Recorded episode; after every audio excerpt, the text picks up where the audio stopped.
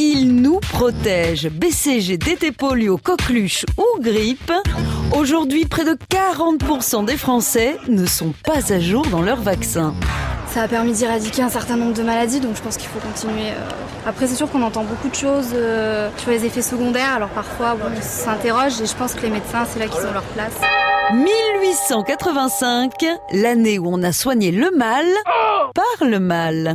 Pour les vaccinations à l'école communale, à part le grand Toto, les courageux sont rares. Vers 1710, de retour de Constantinople, la femme de l'ambassadeur d'Angleterre épate ses amis en leur racontant comment les Turcs combattent la variole. Il prélève des croûtes sur des malades qu'il frotte sur les personnes à protéger. Au-delà de l'aspect un peu dégueu, c'est très dangereux et souvent mortel. Mais c'est ce qui va inspirer en 1796 le médecin de campagne Edward Jenner. C'est une révolution.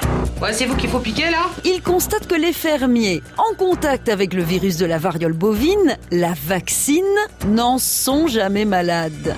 Il se met donc à inoculer du pu de vache infecté à ses patients et ça marche. Mais j'ai un petit peu peur des piqûres. Un siècle plus tard, en 1885, Pasteur sauve un jeune Alsacien, Joseph Meister, en inoculant pour la toute première fois à un humain le virus affaibli de la rage. Il invente le terme vaccin en souvenir et en l'honneur du médecin anglais Jenner. Alcool. La, la seringue. Et, et voilà Pas douloureux Absolument pas. J'ai beaucoup lu les philosophes grecs. Je suis un disciple d'Épicure.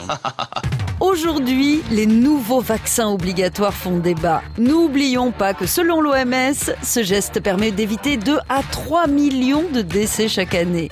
La poliomyélite est quasiment éradiquée et la mortalité par rougeole a baissé de 79% depuis 2000.